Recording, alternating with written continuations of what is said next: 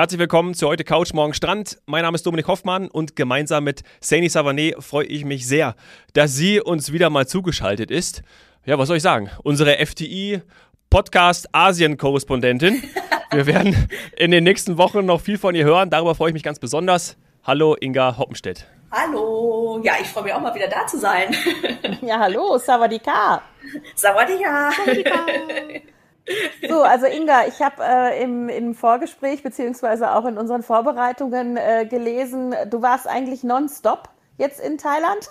Nein, du warst, glaube ich, wieder zu Hause zwischendurch, aber du bist äh, äh, gefühlt mehr äh, Nächte in Thailand gewesen in, ich sag mal, den letzten sechs, sieben, acht Wochen als zu Hause? Oder ist, bilde ich mir das nur ein, weil ich so neidisch bin? Ich, ich, ich glaube, das ist schon so ein bisschen so. Also vor der Pandemie hat meine Vermieterin gesagt, Inga, warum wohnst du nicht im Hotel? Ist günstiger, du bist ja so viel unterwegs. dann war ich mal sehr viel zu Hause, aber jetzt sind wir auch schon wieder bei dem Punkt, äh, ich bin dann mal weg. mhm. Mal ist gut, also ständig. ja, ja, ja, er hat wieder das Glück, ne? Jetzt äh, November, Dezember wieder in Thailand zu sein. Jetzt äh, Sawadika bin ich schon wieder da. Ähm, bin jetzt schon wieder in Singapur gewesen. Freitag geht's nach Bali, dann wieder Singapur. Also ei, ja, ei. ich bin unterwegs und äh, freue mich ein Keks. Was eine Tour. ja, glaube ich dir. Also die Zuschauer können Zuschauer können es jetzt nicht hören ähm, oder, auch, oder nicht sehen. Ich schüttel gerade den Kopf, weil ich es irgendwie nicht fassen kann, was du da gerade erzählst. Aber ja, ist natürlich für uns ideal. Du kannst uns dann äh, bisschen was erzählen. Jetzt in zwei Folgen haben wir entschieden diese Woche. Einmal, was, was ist so passiert? Was ist Neues? Was ist dir Neues begegnet? Ähm, das machen wir vielleicht dann auch in der zweiten Folge, wenn du wieder uns von einem unserer Lieblingsländer, nämlich Thailand, vor allem berichten wirst. Aber jetzt äh, bin ich eigentlich neugierig. Du bist ja, das, das dürfen wir jetzt nicht vergessen, das hier ist der Podcast von der FDI-Touristik und du bist geschäftlich unterwegs. Das heißt, ähm, du schaust dir äh, Hotels an, Neueröffnungen an. Äh, es geht um ja Kontingente. Was will man alles noch erreichen in diesem äh, in diesem Tourismusjahr? Und wie hat das denn angefangen? Also wie hat das äh, Jahr, ich sag mal jetzt das Touristikjahr 22, 23 in den letzten Buchungswochen und jetzt eigentlich auch im Januar, wo wir ja immer hoffen, dass das so wird wie früher mit wahnsinnig vielen Buchungseingängen. Wie hat das angefangen für dich im, im Asiensektor? Was sind Trends? Ähm, was boomt gerade? Was schwächelt noch so ein bisschen? Und was hat auf? Also ich glaube, nach der Pandemie kann man auch immer noch darüber sprechen, ähm, was wir alles im Portfolio jetzt haben, was also wieder alles geht ja, also ich glaube, das ist eigentlich so, was haben wir im Portfolio? Ähm, ich habe gesagt, ganz Asien ähm, sind wir mit 19 Ländern, sind wir da schon sehr, sehr breit aufgestellt. Mhm. Und tatsächlich haben wir ähm, im November so teamintern einen kleinen Apero, eine kleine ähm, äh, Party abends gehabt, äh, die hier hatte den Titel Alles auf außer China. Und das war halt eigentlich auch schon Spaß gemacht, aber das zeigt eigentlich auf Asien so, so die letzten kommen dann jetzt und ähm, es war halt oder wir waren schon ein bisschen mit das Team, was eigentlich jetzt am längsten warten musste, dass wieder so viel geht. Also ich meine, Thailand war das erste, was aufgegangen ist, was ja auch schon relativ spät war im Vergleich zu anderen Destinationen. Und ähm, Asien kam einfach so peu à peu hinterher, auch den letzten Herbst nochmal mit Japan und Hongkong so die äh, die vorletzten mit. Und ähm, ja, was haben wir im Portfolio? Natürlich Thailand, Indonesien, wir haben Philippinen und Malaysia. Indien, ähm, Japan ist offen, Taiwan, Korea ist dabei, Nepal, Bhutan, ähm, ja, Hongkong haben wir, Mongolei, Usbekistan. Also ja, eigentlich alles, wo man gerne hinreist, äh, ist, ist möglich. Und ähm, ja. sind wir da und wie gesagt, bis auf China, alles, äh, alles geht los. Ich bin in keinem der Länder gewesen, in der du aufgezählt hast. Ist wirklich nicht dein Nein, Ernst, ist, das ist tatsächlich, das ist ja wirklich dieser, dieser, was ist schon, eine, eine Katastrophe, würde ich schon fast sagen. Ja? Also es fehlt mir Nein. komplett. Mann, Mann, Mann, ey. Also für also, dich die ganze weiße Komple Hälfte ey. auf dem äh, Globus quasi. Ich habe gerade auch mit dem Kopf geschüttelt. Oh. Ja, also ich würde mal sagen, äh, was hast du eben gesagt? Du würdest fast sagen, eine Katastrophe. Ich würde sagen, das ist eine Katastrophe. Wir haben vorhin gesprochen, ich bin hier jemand, der relativ häufig äh, bei euch zu Besuch ist und freue mich darüber mega, äh, dass ich da sein darf und was erzählen darf. Und ich denke, ich stecke mal alle so Leute so an, Mensch, kommt nach Asien, weil es ist so mega cool. Und ja, du bist immer noch nicht da gewesen. Hat ja, ja schon super funktioniert hier. Aber das trifft den Dominik jetzt echt hart, weil eigentlich wäre er ja schon mindestens zweimal da gewesen. Ihm hat ja die Pandemie einen Strich durch die Rechnung gemacht, wie glaube ich vielen Zuhörern. Also ich würde mich ja.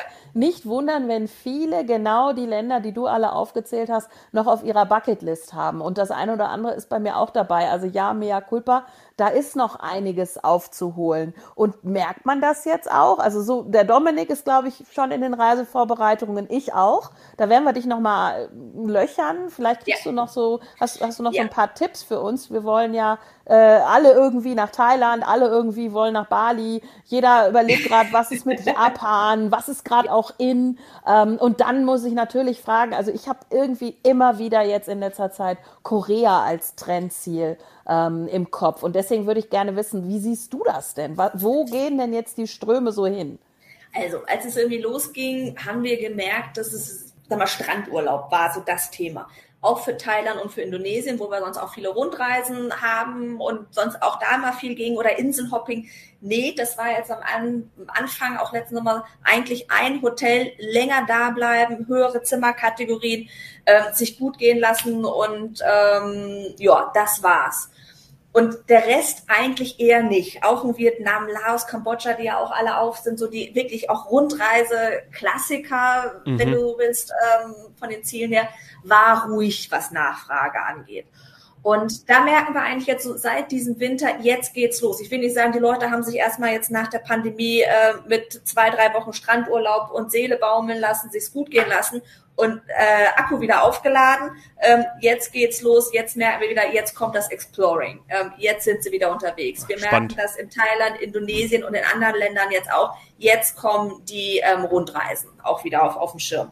Und das ist für uns echt ganz cool und ich freue mich jeden Tag einen Keks über meine Buchungseingänge für, für Thailand und Indonesien, aber ich freue mich auch umso mehr, dass einfach jetzt das so bunter wird, einfach immer mehr Länder auf der Liste auftauchen und das macht einfach Spaß. Ja. Und ähm, ja, jetzt am Anfang war es halt auch so, wo wir gesagt haben, hey komm, auch vor der Pandemie, wir hatten ein super Portfolio und es hat alles mega gut funktioniert.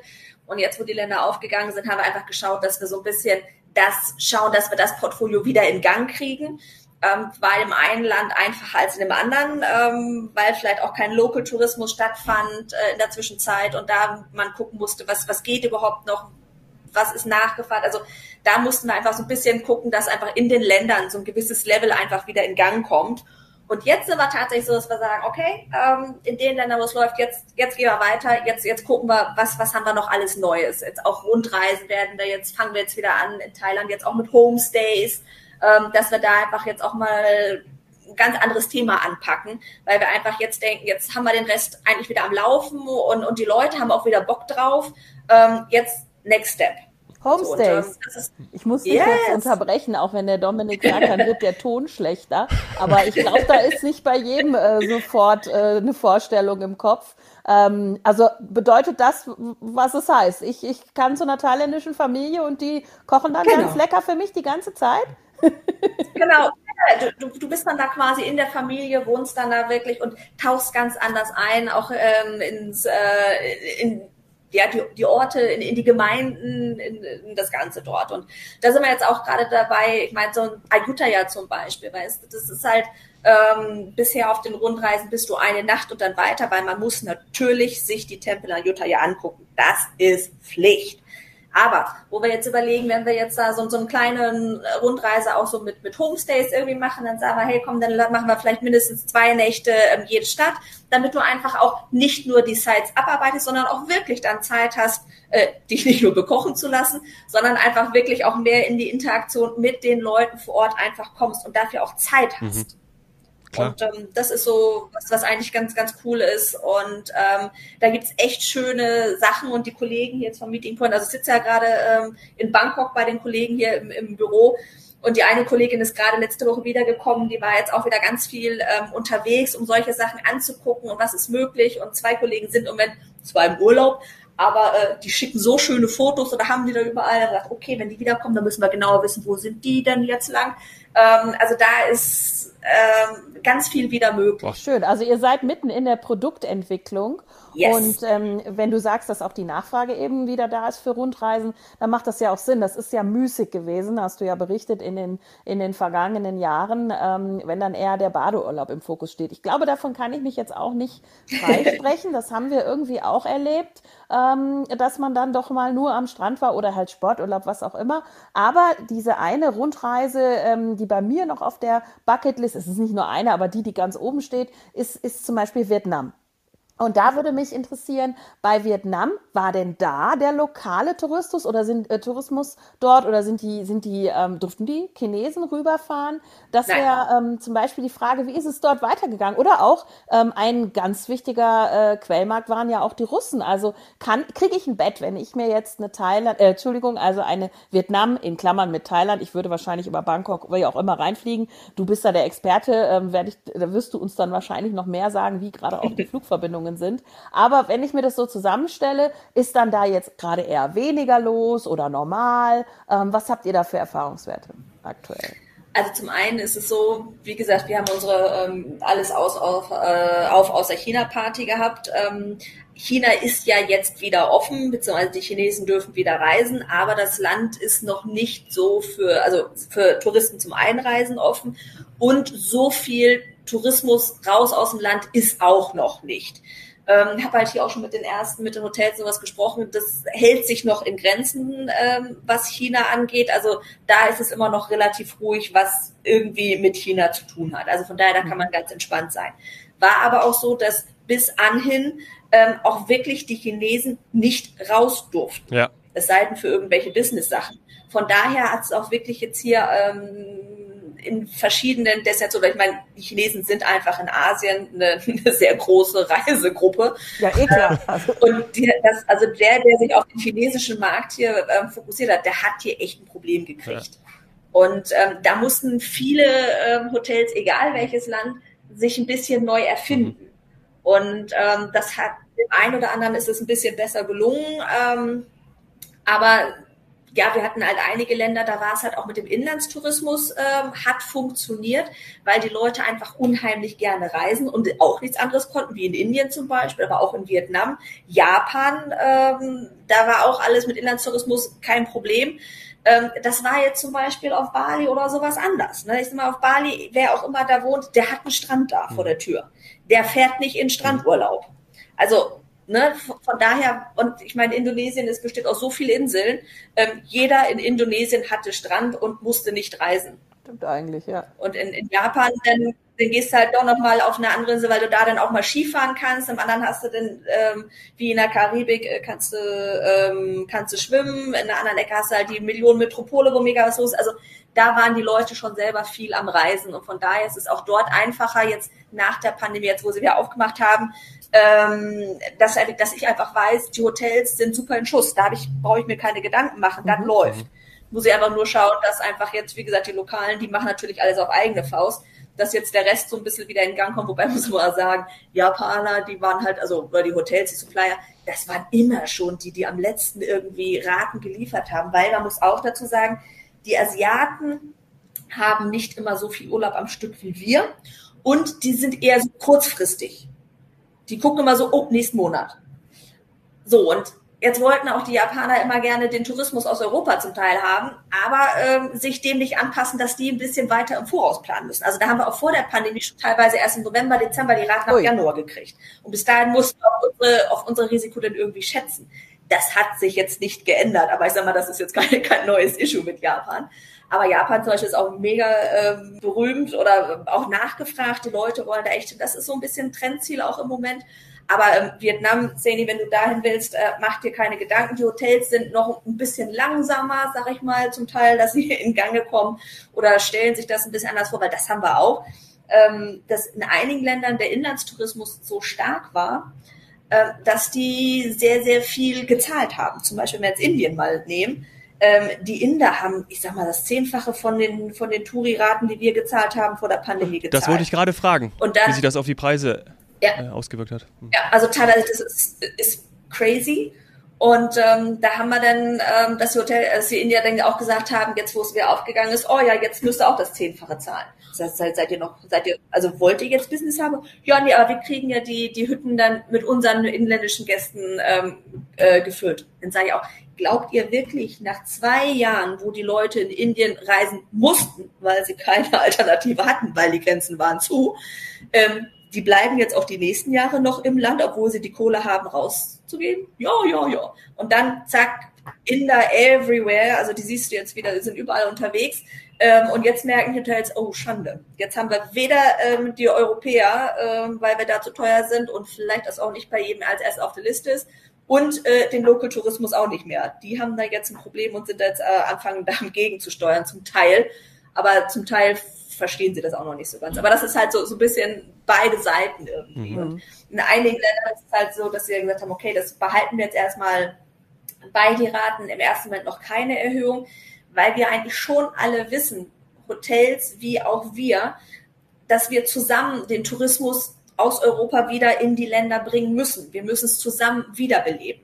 Und ähm, das muss man sich natürlich auf einer gewissen Seite auch leisten können, weil das muss man halt auch wissen die Länder hier, die haben halt kein ähm, Kurzarbeitergeld oder und irgendwelche Unterstützung oder Arbeitslosengeld oder ich weiß nicht was.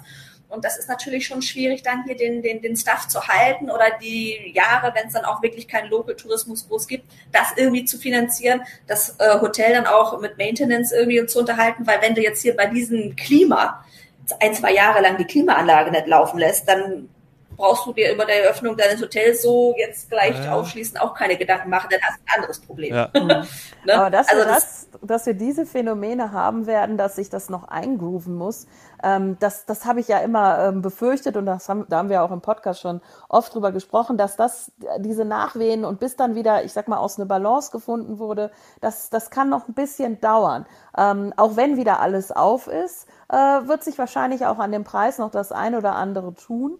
Äh, was ich gut finde, ist, dass zum Beispiel du jetzt vor Ort bist. Weil es ja. ist immer was ganz anderes, wenn man das hört, auch vielleicht in einem Reisebüro ähm, oder wie auch immer. Aber du bist vor Ort, das heißt, du hörst diese Stimmen, du siehst auch eben die Couleur der Gäste. Also wer reist gerade, wer saß ja. im Flieger, was geht wieder. Ähm, das ist teilweise so wichtig, das hört sich so, so banal an. Aber wenn man das nicht sieht, wer gerade wo unterwegs ist, ähm, kriegt man da echt ein anderes Gefühl, was sind andere Gästeströme. Das fällt einem auch, also ich bin ja ab und zu gerne mal am Wochenende in den Bergen, das fällt einem auch auf, weil da hört man auf einmal andere Sprachen ähm, oder sieht andere Gästestrukturen als vor der Pandemie. Und ich finde das ja. ganz spannend, wie sich das entwickeln wird. Und eben deswegen bin ich auch so, ja, so heiß und frage dich immer so nach, nach Trends, ähm, weil ja. ich glaube, da wird sich einfach einiges entwickeln. Ich habe jetzt wieder von einem Trend gehört, Dominik, ähm, da müssen wir noch eine, eine Podcast-Folge zu machen, mindestens eine ähm, Set Jetting.